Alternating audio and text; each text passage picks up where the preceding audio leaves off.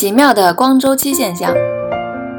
光周期现象的概念让一些科学家一下子来了精神，他们脑子里满是这样的问题：植物测量的是白昼的长度还是黑夜的长度？植物看见的又是什么颜色的光呢？差不多第二次世界大战的时候，科学家发现，只需要在半夜快速点亮灯光，再关灯，就可以控制植物的开花时间。取一种短日照植物，比如说大豆来做实验，只要在半夜点亮仅仅几分钟的灯光，就可以让它在短日照条件下仍不开花。另一方面，同样只要在半夜点亮仅仅几分钟的灯光，科学家就可以让鸢尾之类的长日照植物在仲冬也能开花。仲冬是白昼最短的时候，长日照植物正常情况下不开花。这些实验证明。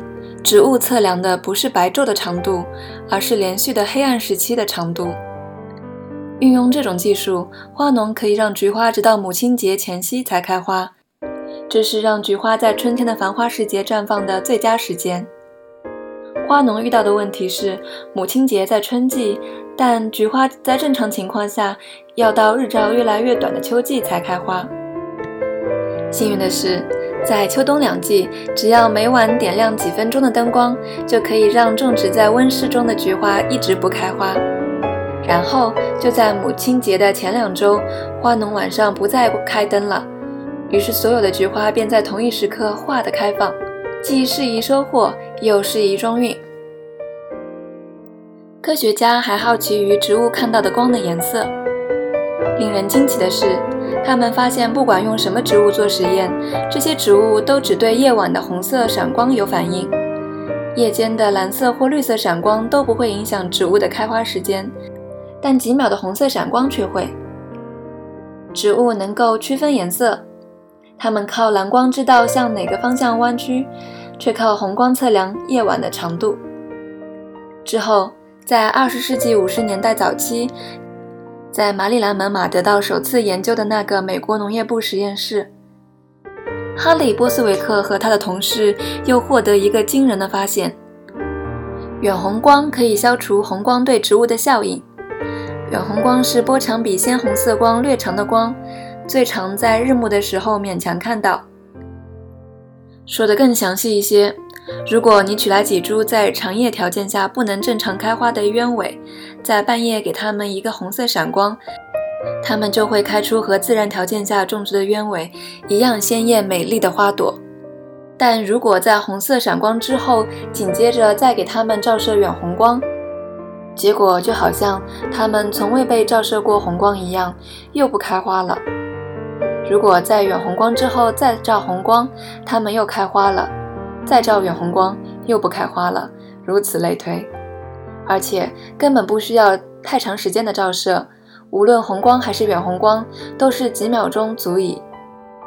鸢尾体内仿佛有一个光激活的开关，红光把它搬到开花这一边，远红光把它关上，鸢尾就不开花了。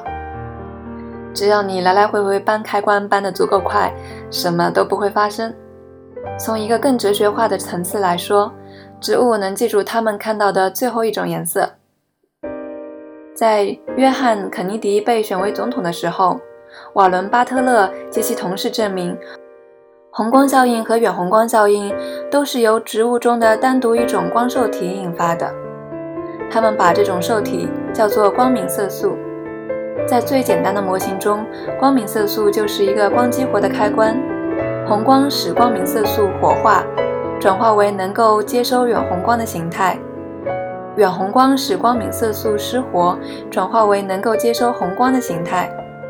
在生态学上，这一效应意义重大。在自然界中，任何植物在白昼将终的时候看到的最后一道光都是远红光，这意味着植物应该休息了。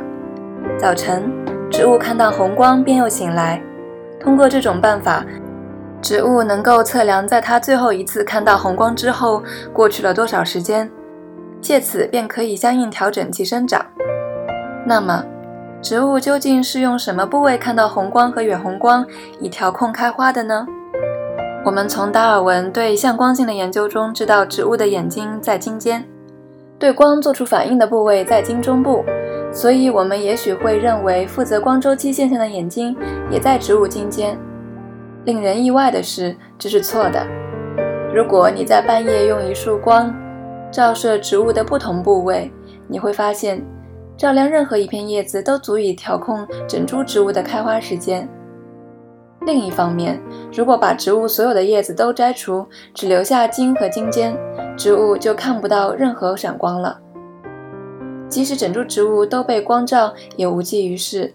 只要单独一片叶子里的光明色素在半夜看到红光，效果就好比整株植物都受到了光照。叶子中的光明色素接受了光的指示，便发出一个移动信号，在整株植物体内散播开来。由此就可以诱发开花。